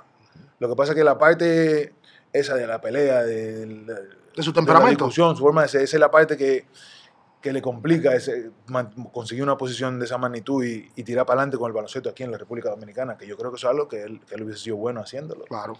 Y eso yo se lo dije un día y él me miró así como que, "Euli, déjame tranquilo ya, porque él estaba ya tranquilo. Déjame ya. ser. Sí, Ya, ya, ya ahí no ya estábamos. suéltame. Sí, pero estábamos en, el- en el Pero palacio. tú en el grupo eres como el, el viejo cacarrabia que aconseja mucho. Un poco, sí. Sí, me tienen de eso. Ahí viene Eulio otra vez, poco, de sí. serio. Sí. Y- y- Eso, y me lo hacen así mismo también. Ahí viene este. Y digo, Sí, porque lo más seguro tú le decías, señores, tenemos juego mañana, acuérdense temprano. yo era un poco el agua, un poco el agua, el aguafieta. Y ahí Un viene poco, otra sí. vez este hombre. Nosotros estamos poniendo un trago, déjalo tranquilo. Pero yo, pero también me metía a ese coro. Lo que pasa es que. Con límites. Claro, yo tenía mis límites. Digo, cosas que. que- Yo, yo decía que Víctor en la entrevista que nos da eh, dice que eh, él era un capitán diferente porque él no mandaba a hacer pechadas. Que él, él entendía que, que era un rol diferente, que él dejaba como que bueno. Y son, claramente se ve que son capitanes diferentes. No, y él dice que el ambiente era Muy diferente. diferentes. ¿Qué Tú, tanto es así? tú lo viviste los dos ambientes. Tú jugado Claro, cap- estaban los dos ambientes. Tú no querías ser capitán, es lo primero. Eso- Ah, no, eso- te voy a hacer un cuento de eso del capitanía. Estamos en el 2014, Ajá. que, que nos cambiamos la conversación, y me acuerdo que, que había que poner un capitán. Y, y después, porque yo no sé por qué era que Yamarco no decía que no jugaba o qué era. Y Francisco nos quiso ser capitán. Yo me di cuenta después que se acabó el juego cuando me enseñaron la hoja, la hoja de, Ah, El box score. y Bill Bosco, y cuando yo veo, estoy mirando, voy buscando mi nombre, y cuando encuentro, veo que hay una C al lado de mi nombre. Yo no voy acá. Yo busco una C aquí. Y cuando veo la C, cojo de Francisco y digo, mira, y le enseño la hoja. Y me dice, sí, tiene que ser tú. Y yo digo, tú lo que le tienes miedo a Michael. yo le hice la broma porque, que, como te dije, eso es, eso es, la, la- esa es la intimidación que ya hay a Michael al grupo por su forma de ser. Mira, yo no lo había pensado. ¿Por qué cuando Jack sale de la selección tú no eres el capitán? Es que eso, yo te voy a explicar algo de la capitanía. Es un título. Eso no tiene importancia. Pero creo que se habló en ese momento de que tú no eras capitán, si- sino a Víctor, porque tú no podías estar jugando todo, todo, todo momento. Es que, da- es que eso da igual, porque te repito, sin, faltar el respeto a Víctor Lee, a Yamai, Ah, todo lo que hacía Lo que pasa es que aquí en la selección eso pesa. Sí, bueno, eso perdón. En las selecciones deportivas eso pesa. Porque en el fútbol igual. ¿Quién es el capitán? No, el capitán Carles Puyol. ¿Tú sabes por qué el pesa? capitán eh, Fernando Hierro. O sea, pesa de cara a la prensa, y, a la, y a la fanaticada. a los fanáticos. Pero ya te lo digo yo, que en los grupos, todo el mundo sabe quién es el capitán. Por ejemplo, si no independientemente de que tenga la C o que, no. que te- no- imagínate que nosotros, que, que Michael nunca lo hubiesen puesto de capitán. Ya te digo yo que él iba a ser el capitán. Por ejemplo, cuando Jack Michael salió, aunque Víctor era capitán, había mucha gente que pensaba que eras tú, aunque no tuviera la C. Es una cuestión de respeto. De mentoría, ¿verdad? El respeto que te tienen los compañeros, como ellos te ven. Mm. Eso es lo que yo me- eso, eso es lo que al final convierte el líder, el líder del grupo. Porque el capitán lo utilizan, o sea, en general es, es el que va a comunicar. Oye, tú eres el- te, te toca hablar. Te toca poner la cara. Pero en los grupos se sabe quién es el capitán dentro del grupo. Y todo el mundo lo sabe. Y, no el, y muchas veces no es el que tiene el título. En el caso nuestro, la selección era Jamaico. Si él tenía el título, y él era el capitán. Pero pas- sí pasa que los líderes a veces y los capitanes no obligatoriamente son los que hablan más alto y los que dan más boche, sino los que replican un ejemplo y lo que la gente le tiene respeto. vuelvo y te repito, ya tú lo has dicho, el respeto, la forma de liderar, todas esas cosas tienen que ver con lo que sería el- la el función de un capitán. Por eso digo que eso no, eso es un título. Al final el capitán es, el grupo lo sabe. La prensa para afuera ya es otra historia, pero el grupo lo sabe. ¿Tú te disfrutaste tu año de selección nacional? Todito. Hasta el que fui a México que no jugué, ese me lo pasé súper bien también. Porque yo soy muy, muy sencillo. Yo cuando fui a esa selección, yo ahí era cuando el difunto de Torbay, me acuerdo que se me acercaba y yo no jugaba, pero él me acercó y me dijo un día, tú necesitas un movimiento que te identifique. Y yo me quedé pensando, digo, estará hablando de como cuando, por ejemplo, qué sé yo, Michael que tenía el, el que se tiraba para atrás, su, su, su, su, su, su, movimiento trademark. signatura, sí. Yo me quedaba pensando, digo, yo, yo creo que no lo necesito, pero bueno, si él cree que yo lo necesito, pues muy bien, esto va. Y yo no jugaba en ese equipo, y yo no sé si era, porque él controlaba mucho, eso a mí me lo decían, yo nunca me metí en ese mundo. ¿Quién controlaba? Héctor Báez. Ah, don Héctor. Para descansar. Sí, para descanse. Pues me acuerdo que ahí se armaron mucho lío en México. Ustedes supieron eso, yo creo que ustedes lo hablaron un día. Querían, el entrenador se iba ahí, porque no le habían dado una habitación al asistente, un desorden. Me acuerdo porque yo terminé, yo, yo, yo tenía una mala suerte para eso, porque yo terminé en el medio de los pleitos. Y soy el que me encuentro a los entrenadores. Y sí, porque me acuerdo que yo, yo salgo del hotel a comprar una tarjeta para llamar a la familia y me encuentro con Scott Roth en un, en un barcito sentado, rojito, o sea que ah, súper blanco, rojo entero. Y cuando lo veo, hago así y me hago al loco, me pongo a mirar para allá y sigo caminando y me ve. Ven acá. ¡Paez! Y digo, no. Qué cosa. No, no, yo no quería ir para allá, pero yo le vi la cara y Se digo, quejó algo, contigo. fue. algo está pasando, claro. Cuando cojo para allá me siento, what's up, coach, what's going on? Y le digo, ¿qué está pasando, coach? Y me siento ahí y me dice, se pone a explicarme lo que está pasando. Según se pone a explicarme, yo lo que estoy diciendo, calla, por favor, cállate, cállate. cá-". No, que me tuve que tragar el speech. Cuando él terminó, ahí tuve yo que ir como un perrito a chivatear, porque fue a chivatear que fui. Digo, mira, Francisco, eh, ya Michael, eh, allí está el coach, que dice que se va. ¿Y qué fue lo que pasó con coach? Que no le dieron una habitación que él quería. por una habitación.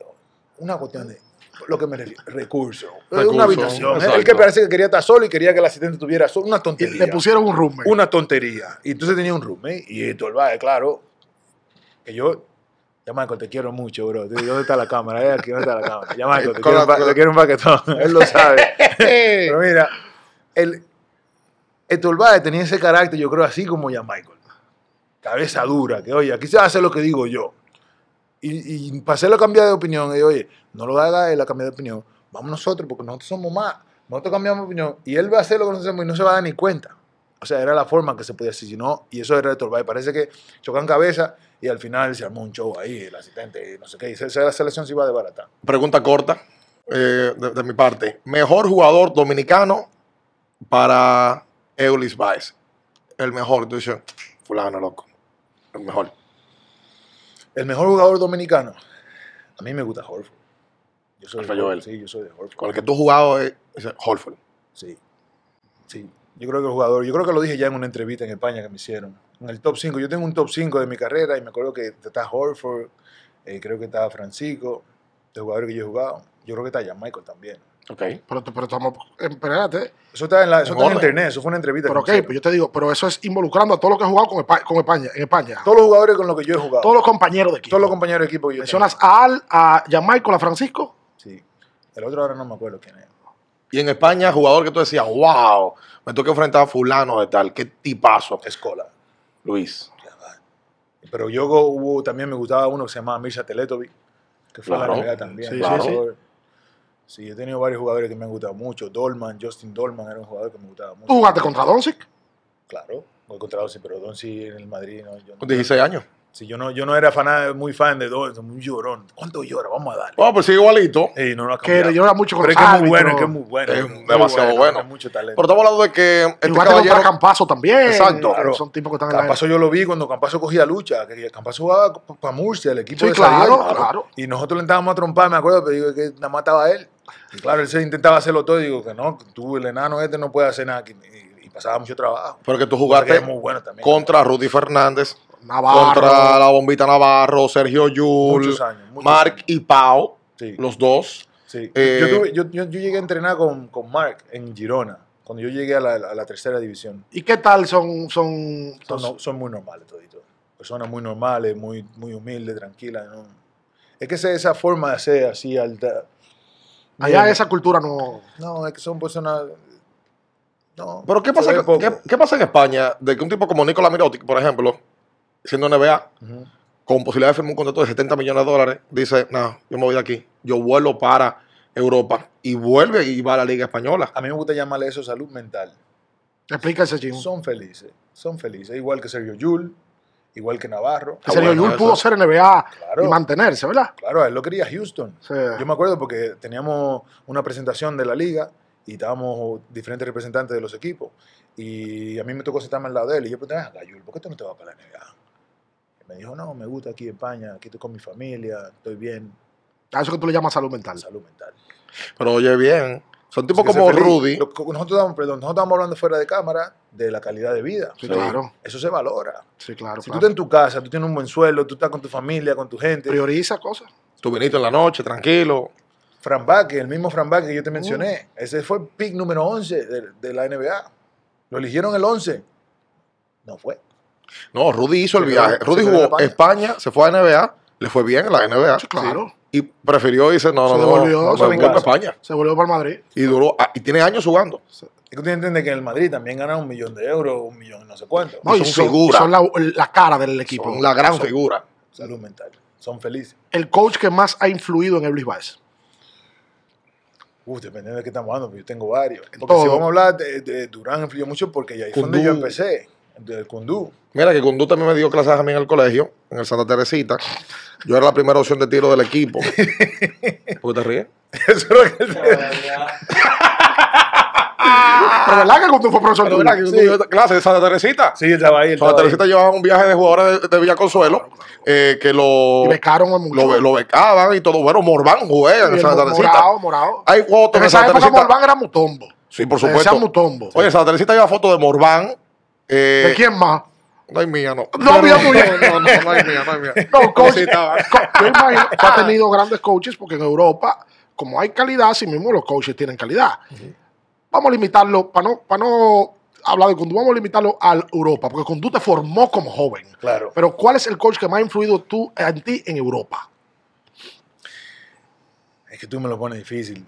Si tengo que quedarme con uno que pasé, pasé mucho tiempo con él fue Pedro Martínez. Pedro Martínez. ¿De que- Melo Guayabo? El, el No, es el Hall of Fame, no. Ah, no, no. Pedro Martínez es un entrenador que influyó mucho. Él influyó mucho por, porque me ayudó a desarrollar ciertas partes de mí, de, de- de- de mi forma de ser en la cancha.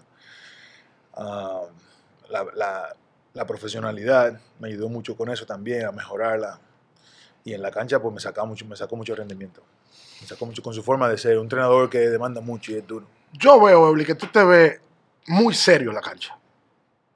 Y fuera de la cancha, el que te ha tratado hoy, que te estamos tratando, tú no eres así. Eso es un tema que tú te lo, te lo imprimes tú para el carácter en la cancha, para el rival, para el respeto al juego. Ha sido así siempre. O tú te ves excesivamente serio en la Claro. cancha. No sé por qué. Yo y yo me estoy divirtiendo, yo me lo estoy pasando bien. Por eso te digo, porque ahorita tú me hablaste de diversión, pero no pareciera que te estás divirtiendo. No, yo me lo estoy pasando bien, a menos que como ayer, por ejemplo, que tenía un golpe, tenía una cara de Ah. sufrimiento y eso, pero yo normalmente me lo estoy pasando bien, pero sí que es verdad que mucha gente me lo dice eso, que estoy serio. Lo que pasa es que yo también digo que cuando me estoy riendo, digo, se me va la fuerza, bro, se me va la fuerza, yo no puedo estar riéndome todo el rato. Por ejemplo, Carmelo, un jugador que hace eso. en el medio de un juego con la selección, ese juego fue donde?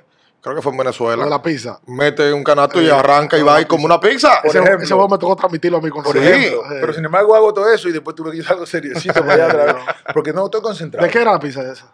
Creo que pepperoni o de jamón. Chacho, yo me metí en un lío con eso, porque cogí la pizza y, y me dice Bonetti, me acuerdo cuando sale, dice, oye, hubiésemos podido hacer un anuncio con la pizza. Y digo, estaba más mala que el día.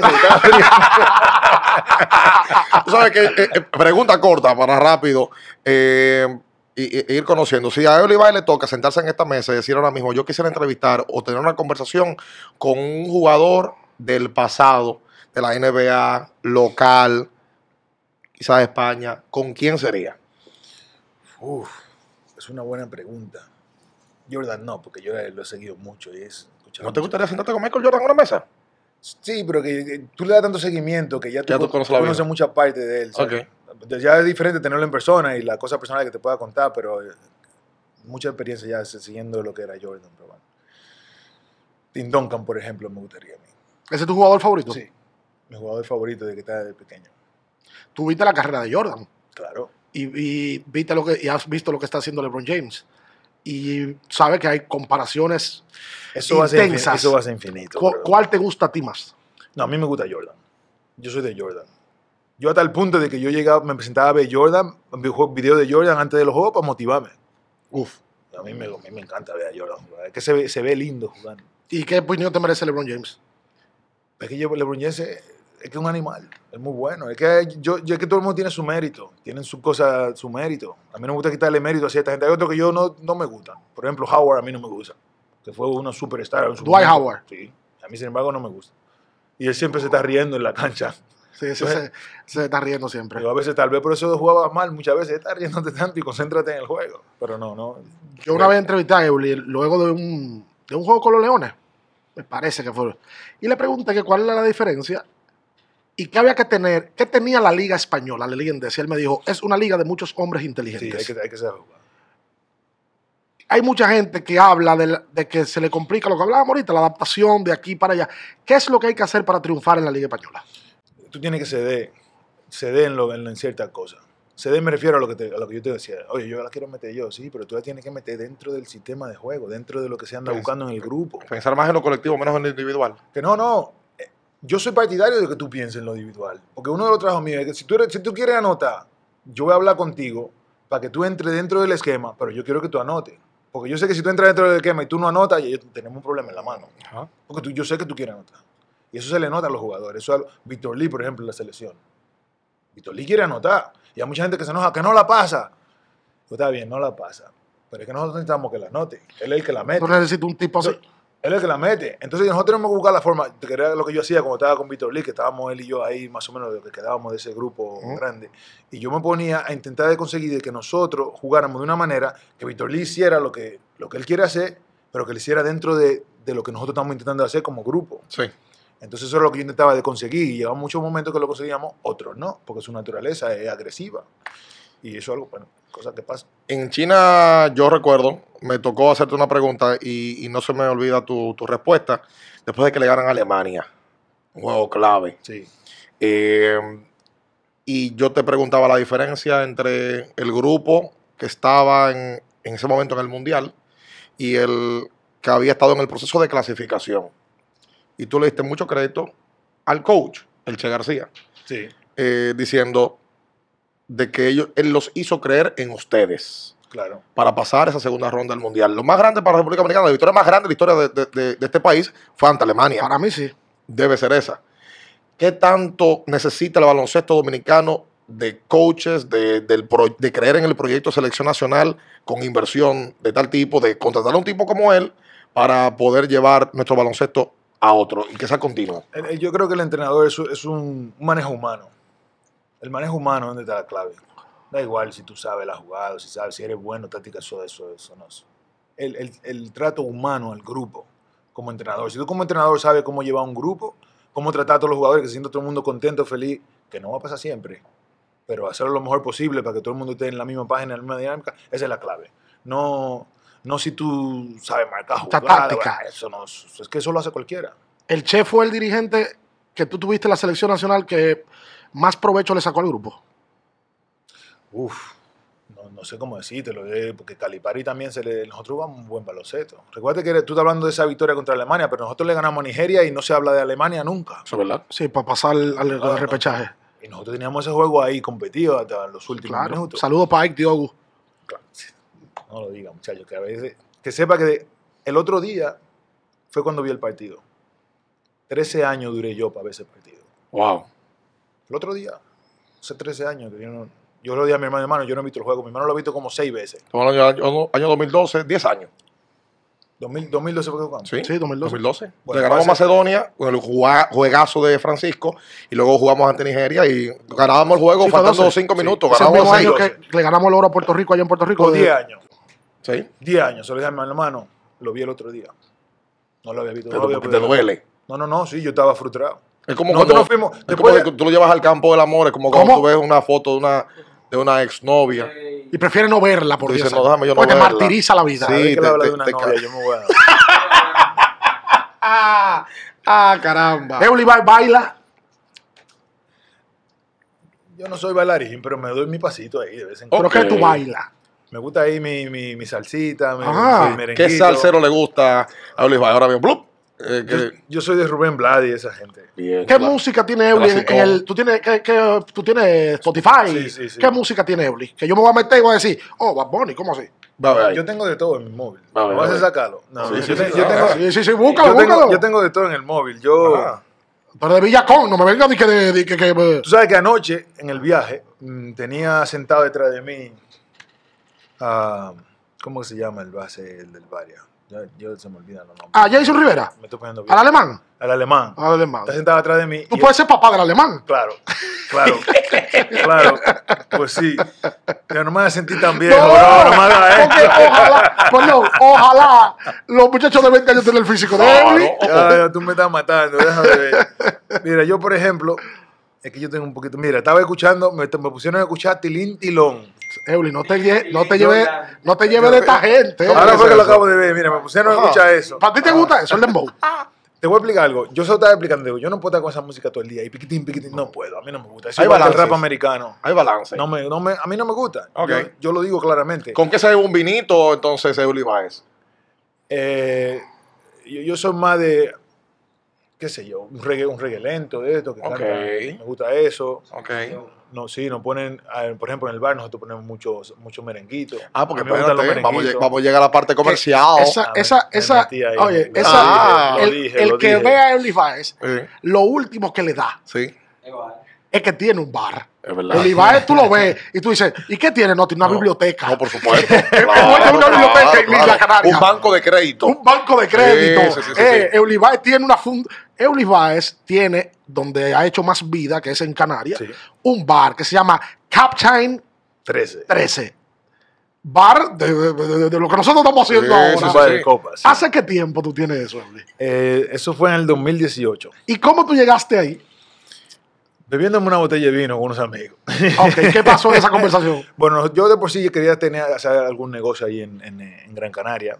Y un día nos sentamos a hablar ahí y surgió la idea del bar. Sobre de verdad nos pusimos a hablar y, no- y luego yo que me reía de, oye, cállate, al negrito. Yo decía, negrito, cállate. Se llama Angel Valdés, que es el, el gerente a día de hoy. Y yo decía, cállate, no me hables de eso, que tú lo que estás borracho, que estábamos bebiendo. Pero cuando seguimos con la broma, mm, lo vi factible. Digo, eso es una buena idea. Un bar de copas aquí en Gran Canaria, la gente en, en España le gusta mucho ese tipo de vida. Ah, nosotros y- y lo hicimos con un público un poco más mayor, con ese objetivo, no, no con gente joven. ¿Hay juca? Recuerda que pasó tiempo, vino también el tema de la, pa- de, de la pandemia. Juca no hay. pero, pero, pero eso es algo que hay mucha gente que lo pidió, que lo pidió en su momento. ¿Pero cuál es el criterio? ¿El bar tapa? Eh, Hay, tap- hay tapas, hay, pues se puede cenar, o sea, hay tapas y eso, pero el criterio del bar es copas. O sea, Copas, tú, no, tú, no vas, tú no vas al capitán 13, oye, vamos a una cena para el capitán. A un trago. Hay para cenar, tú puedes cenar Bebete un trago y acompañarlo con una tapa. ¿Hay cubetas? para que no te vayas de una vaina con No, porque los españoles también ese es su estilo, de, Claro. de picar y beber. Eso es lo que pasa. Cubeta, cubeta, también. ¿Cómo no, cubeta? compadre, que no, que no llega la cubetazo. con las seis cervezas y la... no, no sé. ¿Sabes qué es lo peor? Que, que yo sepa lo que es eso es peor. Tú respondiste más rápido que yo. eso yo lo vi aquí, eso de la cubeta. Digo, no, Y el no, bar ha funcionado. no cubeta. ha funcionado. En la pandemia fue duro. La pandemia fue duro porque Imagino. abrimos el bar y después, claro, nos cierran. Claro. Nos cierran y yo estoy con el bar cerrado y tengo que pagar local y todo eso. Entonces, cuando se acabó la pandemia y empezaron a abrir un poquito, entonces el bar empezó a dar sus resultados, sus frutos. Lo que hicimos fue que aprovechamos la pandemia para hacer esto que estamos haciendo aquí nosotros. Hacíamos eh, como un podcast, en, pero usábamos la plataforma de, de Instagram. Ok. Y hacíamos entrevistas a personas y hablábamos mucho y promocionábamos el bar. Porque tú sabes que mucha gente, hablando en serio, pone negocio de ese tipo y se lo beben. Y llegan los amigos, llegan los primos, ok, deja una cuenta abierta, está bien, yo te pago después. Y el bar se queda Me dice, me para dice, pagar la luz. me dice un amigo que es dueño de un bar que los peores clientes son los Son los amigos. Los amigos. ¿Y la familia? Sí, ¿Es así? Porque tienen confianza, sí. te llevan una botella en la tarde y le dicen, sácamela en la noche. Sí. Eh, eh, es verdad que lo, hace. Por favor, Dime. vamos, vamos a pensar que aquí hay una cuarta silla y que el traje de humildad que te caracteriza, tú te lo vas a quitar y lo vas a poner ahí. Ay, Dios. Si Tú- tengo que un trago de eso, traigo. No, no, no, no, no. Es pa- para, para, porque yo no sé, yo no conozco la respuesta. ¿Qué tal nivel de figura tú eres en Canarias? O sea, tú caminas por la acera y la gente, tú, tú puedes estar tranquilo en Canarias. O no, no de manera peyorativa, el tranquilo. Es que la gente te, te va siempre fotos. Eulis, que es un figurón en Canarias. Quítate el traje de humildad, por favor. Sí, sí. A mí, a mí sí. La gente me reconoce, se hace sí. Pero yo estoy acostumbrado. Y además tiene que hablarte que llevo siete años ahí. Que ya todo el mundo, la mayoría de los que son de ese mundo del deporte, me conocen. Y ya la mayoría se han hecho. Si yo Ya tienen fotos. Sí, tienen fotos conmigo. No es broma, porque yo, soy, yo era mucho de estar por ahí en la ciudad caminando, lo que sea, en los juegos también. Yo le dedicaba tiempo a eso. Y lo hacía adrede. O sea, ya tú eres Don Eulis Baez. Claro, yo lo, yo lo hacía adrede. Yo después de los juegos, yo me quedaba y me ponía a hacerme fotos. Y muchas veces me bañaba y salía rápido para hacerme fotos con la gente. Porque yo decía, mientras más rápido yo lo haga, la gente no piensa en eso lo más rápido. Mientras más rápido yo lo haga, más rápido ya ellos tienen fotos conmigo todito. Y llegaba un momento que yo salía y ya no me llamaba nadie. Y nada más me decían, "Bye, bye", y me gritaban. Y yo decía, hey, mi gente, ¿cómo están ustedes? ¿Qué tal la prensa española? Muy bien. La ciudad de España que más te gusta. Uf, me gusta Barcelona y Gran Canaria. Son las dos que he vivido también. Fui a Manresa, Manresa mm, no, no me gustó tanto como esa. No. No, muy tranquilita, eh, Manresa. ¿Y Madrid no te gustó? ¿O te- no te gusta? Sí, Madrid está bien, pero como nunca he vivido ahí, nunca he estado, he estado cerca, perdón, pero nunca he vivido en Madrid. Ah, que tú viviste en Barcelona un, Sí, un yo- rato, yo, viví en Barcelona, yo jugué en Juventud, donde Exacto, está Félix ahora. exacto. Yo jugué ahí un año. Eh, Hay que quería preguntar antes de irnos. El, el switch del jugador dominicano que pueda ser exitoso en, en España. Ya vemos a Ángel Luis Delgado allá, Sí, a Andresito. sí. En los niveles inferiores está Eddie Polanco. ¿Qué tan difícil se le puede hacer? O sea, hay una vía de baloncesto, o sea, hay una vía de económica, de, de familia, de poder hacer vida que no sea solamente el sueño de la NBA, como mensaje para muchos otros jugadores dominicanos que solamente quieren llegar a la NBA y ya. No, en España No, también no, hay vida. no, claro, claro, tú puedes hacer una gran carrera en España, una gran carrera en España y tú puedes económicamente también se- sa- sacarle beneficio. O sea, la, la- la NBA está bien, es donde se oyen los millones, pero recuerda que lo que ganan todos esos millones son las superestrellas, no son toditos. Entonces eso es algo que en, en Europa tú no vas a ganar como gana la superestrella de la NBA, pero tú puedes ganar bastante dinero. Y si, más, y si tú terminas en equipos grandes como Madrid, Barcelona, si te vas más para Europa también, EFES, equipos así, tienen mucho dinero, pero ya eso, eso estoy hablando de alto nivel. Pero si tú juegas en la LE, por ejemplo, ahora mismo no hay mucho dinero, por ejemplo. La LE se ha destruido un poquito en la ACB. Pero, pero bueno, la ya sí que, sí que ya ahí se, van, se gana dinero, también equipo de la Pro A de Francia, por ejemplo. Esas son ligas que tú puedes conseguir dinero, que no, no, no solamente la NBA. ¿Los contratos en la liga inglesa son públicos? O sea, ¿se sabe cuánto gana cada jugador? No. ¿Y por qué manejan ese criterio? No sé. La verdad, te soy honesto. imagino Era para preguntarle cuál ha sido el mejor contrato que ha firmado Eury, a ver si él quiere hablar de eso. No sé. En tu pasar por España, Eury, ¿cuál fue el mejor contrato que tú firmaste? Si tú puedes decirlo, quiere hablar de eso. No, yo no. Que tú no sabes ahora. ¿No te acuerdas? está mirando, él se está refugiando. Si tú me decís, yo no sé cuánto dinero yo he ganado en realidad. Si yo me. Yo, yo no, No, no, no, yo no te estoy hablando en total. estoy dinero no, un año. No, en total, no me Eury. Un año. Yo, Eva, ponte Tu un año mejor promedio. contrato. Un año promedio. Ya. Mejor contrato, yo no. yo medio millón. Medio millón de euros. Sí. Eh, por el torneo. Ok. Sí, Eso da para poner dos o tres bares más. Cállate. Tranquilo. Pero no, te digo, de verdad, que yo, que yo creo que muchas veces tuve que los, los jugadores dominicanos, peloteros también, porque juegan con pelota, eh, se empecinan en eh, no, NBA, NBA. No, viejo, pero mira este tipo. Totalmente. Mira, otros muchachos que han hecho vida y le ha ido bien. Ha- Hagan el switch. Hagan el switch mental. Yo creo que poco a poco Llamen lo va- a hay un Euly. grupo que lo va haciendo poco a poco el switch. Eury debería ser nombrado por la Federación Dominicana de Baloncesto como asesor en España. Digo yo. No hay dinero Eh, para pagarle. bueno, puede cobrar algo, aunque le, que le paguen un par de cuentas ya en el bar. Pero para que vaya y sea parte formativa de muchos jugadores dominicanos que van a servir allá. todo en el aspecto mental. Mental. Es que yo creo que ahí donde está la clave. Tú, tú tienes que, que pensar que- que- qué capacidad tengo yo. Tú tienes que apuntar al cielo. Pero después te dicen que ser realista contigo mismo. ¿Qué capacidad tengo yo? Y después averiguar cómo se llega ahí. Pero tú estás oyendo lo que tú estás diciendo. Es que te llamen. Mira, llámate a Eury. a ver cómo- Eury, ¿cómo tú estás? Mira, quiero hablar contigo. Yo quiero ir a jugar a Pepaña. ¿Tú crees que yo puedo jugar? Ah, mira, sí está bien. Mira, yo creo que tú debes jugar eh, este nivel. Ven para acá, vamos a hablar. Voy para allá, para tu ciudad. Llegó el muchacho. Eury, ah, mira, estoy aquí. Ven. El proceso de adaptación. ¿Qué tú vas a alquilar? Esta habitación. Tú necesitas carro, no tú necesitas carro. Mira, tú vas a coger este metro aquí, vas a coger esto allí, esta guagua. Pam, pam, pam. Eury va ayudando a un muchacho dominicano a poder hacer vida en España. Eso- Yo creo que eso tú te lo. No que tú te lo mereces, tú te lo has ganado. Porque no creo que haya mejor referencia que tú para jugar en España. Ahora mismo y servir de mentor a tantos muchachos. Ya. El problema, el, problema de eso es lo que, te- lo que yo te digo. Eh, El, el mundo profesional en, en Europa, por ejemplo, te- te- tú tienes que ir con un contrato. O sea, tú no puedes aparecerte ahí y no, yo, para que te. No. Tienes que ir con un contrato, porque te acuérdate que al final también, si tú no tienes dinero de aquel lado, también la vida es dura. Claro. Es como en todos lados, la vida es dura. Claro. Pero si tú estás en tu casa, en tu barrio, donde está tu tía, tu abuela, aquí tú tienes donde subsistir. Pero yo siempre digo, el trabajo para conseguir, primero tienes que desarrollar tu talento individual. Eso es innegociable. Ujú. Tú desarrollas tu, tu talento individual y después cuando tú empiezas a hacer juego en grupo, hace detallitos pequeños de que se vea el- la capacidad mental que tú tienes del juego. Que no, que no todo sea, yo la meto, yo la meto. Si tú eres una superestrella y tú la, tienes ese talento como Víctor Lee, por ejemplo, como le digo, que es un jugador de mucho talento para anotar, pues a eso. Pero si tú no tienes eso, aprende a hacer otra cosa que llame la atención de los, de los, de los gerentes, que son los que contratan a los jugadores, de los entrenadores. Siempre piensa en esa persona, no, no piense en el público, no piense en la prensa. No, gerente, entrenadores. A ellos que tienen que darle bien, Ah, porque sí. ellos son los que te dan trabajo. Dos preguntas, Evelyn, una para ir cerrando ya. Ya tenemos más de una hora. ¿Tú tienes proyectado ya, como hay gente que va jugando baloncesto o cualquier deporte y con 40 años dice, voy a jugar dos años más y ya? Esa es la primera. Tú tienes, tú- en tu mente está, voy a jugar uno más, dos más, y luego de, te ves dirigiendo baloncesto. Primero, bueno, segundo, lo segundo, yo me estoy preparando para ser entrenador de baloncesto. O sea, estoy haciendo los cursos en, en España y me voy a sacar el título de entrenador. Porque lo quiero tener por si se ofrece la oportunidad de que algún día yo pueda hacerlo, ejercerlo, porque a mí me gusta. Porque me gusta enseñar, me gusta enseñar, me gusta trabajar con grupos, me gusta, me gusta la psicología, me gusta ver lo que la gente, el interés que tienen, cómo se le puede sacar provecho, eso me gusta.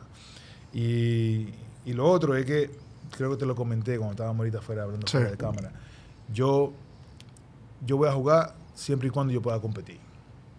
Yo se lo digo a mis entrenadores, se lo digo hasta a los gerentes allá de aquel lado. Digo, oye, si yo no puedo competir, me voy. Yo no voy a jugar. No puedo jugar. Si yo no puedo defender, si yo no puedo aportar al grupo eh, esa parte de, de aparte de, de- de mi conocimiento del juego y la forma de, de ayudar a que los grupos se conjunten y cómo trabajar juntos, la parte en la cancha. Si yo no puedo competir, yo no voy a dejar de jugar. Y ya a lo que tú le denominaste hace un tiempo salud mental, no llega un momento donde la salud mental te pasa por la mente y tú dices, yo quiero pasar más tiempo con mi familia. Sí, tengo días de eso. Principalmente, principalmente cuando veo a mis hijos cierta, cierto comportamiento que tienen, que yo muchas veces pienso, si yo ando por ahí, eso no O pasa. sea, te hace sentir mal eso. Sí, un poco, un poco sí. Es un, pero es un sacrificio que, que se hace, que estoy haciendo yo, mejor dicho, y más me lo encuentro todavía mucho más difícil porque hace solo tres años que lo estoy haciendo. Yo siempre he estado con mi familia, donde quiera que me he ido, me he ido con mi familia. Y, y ahora sí se me ha hecho un poco duro. Pero bueno, ya mis hijos tienen una edad que ya van creciendo, que me puedo sentar a hablar con ellos por el teléfono. Y, No, tú tienes un hombre. Sí, sí, Hay son uno que un hombre. son grandes. Con lo que, bueno, eso me da un poquito de tranquilidad, pero bueno, es un sacrificio que ya ahorita, como yo digo, yo dejo, yo dejo de hacer esto y Y va a tener la vida para sí, dedicársela. me dedico a, Ah. a tener tiempo. Tipo un tip- es un tipazo. Eh, to- toca decirlo. Gracias, amén, gracias. Eh, de verdad. Eh, para nosotros ha sido un, un gran honor poderte tener aquí tanto tiempo. Yo, no recuerdo una entrevista de Eulis tan amplia. No sé si ha hecho entrevista tan larga en el país. No lo sé. En el país no. No. No, nunca No. me he sentado una hora a hablar con, con nadie. ¿Y fuera? ¿Fuera sí? Sí, he dado algún programa por ahí. que- Mm. Pero yo, yo, yo creo que eh, has hablado aquí, has sido bien sincero con diferentes situaciones. Sí, entendido. El fuego, pensé que me iba a mandar más fuego, pues ya estoy tranquilo. ya. No, ¿Tú qué, para te podemos mandar? No, ¿Estamos a no, ya estoy bien, ya. No, no, para bien nada. así. Vamos a tiempo. Por, ejemplo, nada. tú hiciste amigos en la selección nacional. ¿Tú tienes amigos de la selección? Sí. Amigo, Euli. Eh, Es que para mí el término amigo, yo soy muy de mi familia. El término amigo son personas que yo mantengo comunicación, de vez en cuando nos saludamos. Por Si- ejemplo, si ¿a nos quién? vemos es como que no hemos, como que no hemos dejado de ver, como que no nos hemos dejado de ver nunca. Por ejemplo, Eh, yo, por ejemplo, me llevo bien con Horford. No hablo con él todos los días ni nada de eso, pero de vez en cuando le damos un mensajito. Y sin embargo no nos vemos mucho y cuando nos vemos es como si hubies- nos hubiésemos separado. Yo enemigo no tengo. Eso en mi, en mi- eso en mi cabeza no en tu vida no está. Nada, no me- Bien hecho. ¿Tú te arrepientes de algo en la vida, Euli? No, en realidad no, bueno. No, no tengo nada en la cabeza. No tengo nada en la cabeza. Sí. No empecé a hablar de mujeres, que yo tengo tiempo para allá. ¿O tú, o tú De quieres una que vez te hable empieza a hablar de mujeres? ¿Cómo lo pensaste? Lo pensé porque tú llevabas Parece rato que ahí. te arrepientes. Cuando te veo la cara, digo, ya No, va, si tú te arrepientes de alguna relación. Ah. No, no, yo, yo, yo, yo, yo arrepentirme de relación ni de broma. Yo, eh, como ya le dije, yo estaba con mi mujer de temprana edad y yo no tengo... Tipo estable, o sea, tiene tres hijos. Sí. eh, con su misma novia, esposa hace más de 20 años, Sí. ¿verdad? Sí. Eh, oye, tú eres un referente de los baloncesto, tú eres un referente de esta sociedad también. De tipos correctos, tipos que pueden hacer vida, que vienen de abajo, eh, que, que tuvieron, recibieron, tú dijiste algo clave ahorita, que tú recibiste educación en tu casa. Claro, en la casa. No tengo que esperar de que no, que me den clase en el liceo, que me den clase en el colegio los muchachos. En No, no, no, no, no. Educación en la casa Porque primero. hay mucha gente en el mundo, y en República Dominicana, que estudian los mejores colegios y las mejores universidades y no se comportan bien. No lo tienen. No, No, lo tienen tienen. la formación de hogar. Es así. Y, y- y tú nos has mostrado en el día de hoy que, que así ha sido. Eh, de verdad que para mí tú eres un pa- miembro del pabellón de la fama del deporte dominicano, inmediatamente te retires, pasa 45 años. Para mí lo eres. Por supuesto. Eh, creo que es indudable eso. Y, y nada, son 50 mil que son buenos todos los meses. 50 mil pagas. 50 mil pesos. Sí, 50 mil. Va a ser- Da el teléfono a ver Valle, gracias, señores. Eh, ah, tienen que suscribirse, eh, darle like ahí mismo a la televisión. Eh, en los comentarios, mire, comenten. Que como ya yo he dicho, yo creo que nosotros somos los pocos tipos que nos sentamos a leer los comentarios de la gente. Y tú lo puedes ver, yo lo doy like a todos los comentarios con la cuenta del de, de- de YouTube y también con la mía propia. Que sabemos, usted nos escribe y vamos a hacer el intento de poder ¿No están criticando eh, conseguir. No, aparecen siempre un par de un, un- un par de locos viejos. No, porque tienen su pensamiento. Pero de 400 comentarios, 385 que sean buenos, que haya 15 que no se entienden No, si tú mucho. tiras- si tirando por un 80%. Por supuesto, entonces estamos. ¿Eso no lo él de tiro libre? No. 80 lo tira. No, no lo tira. No, lo- no, Es no. una tarea que tengo últimamente. De, de ellos, mejorar los tiros libres. Sí, últimamente estoy fallón, no sé Ajá. cómo pasa, sí. Bueno, nosotros eh, esperamos poder tenerte acá luego en otro rol, como entrenador, como coach, y, y poder. Yo sueño con verte como, ser- como entrenador de la selección, y sé que lo vamos a ver. Y yo sueño con hacer una cuenta en el bar de él y no pagarla. Vamos para Canarias. Yo debería de ir al bar. Vamos, vamos porque para allá. todo lo que se hace ahí a mí Sí. me gusta. Sí. Si, tú, si tú vas, la, la primera te la invito yo. La primera. La primera cuenta. Ah, ok. ¿La primera cuenta? Sí, la Ah, cuenta. pues vamos juntos, entonces vamos a hacerlo para allá. Vinito. Óyeme, placer, verdad. Gracias, viejo. Gracias por estar aquí con Gracias nosotros. por invitarme. Gracias, Eulis. Genesis, Betcris, eh, gracias a todos los que estuvieron aquí y salud para todos ustedes. Hasta la próxima. Bye bye.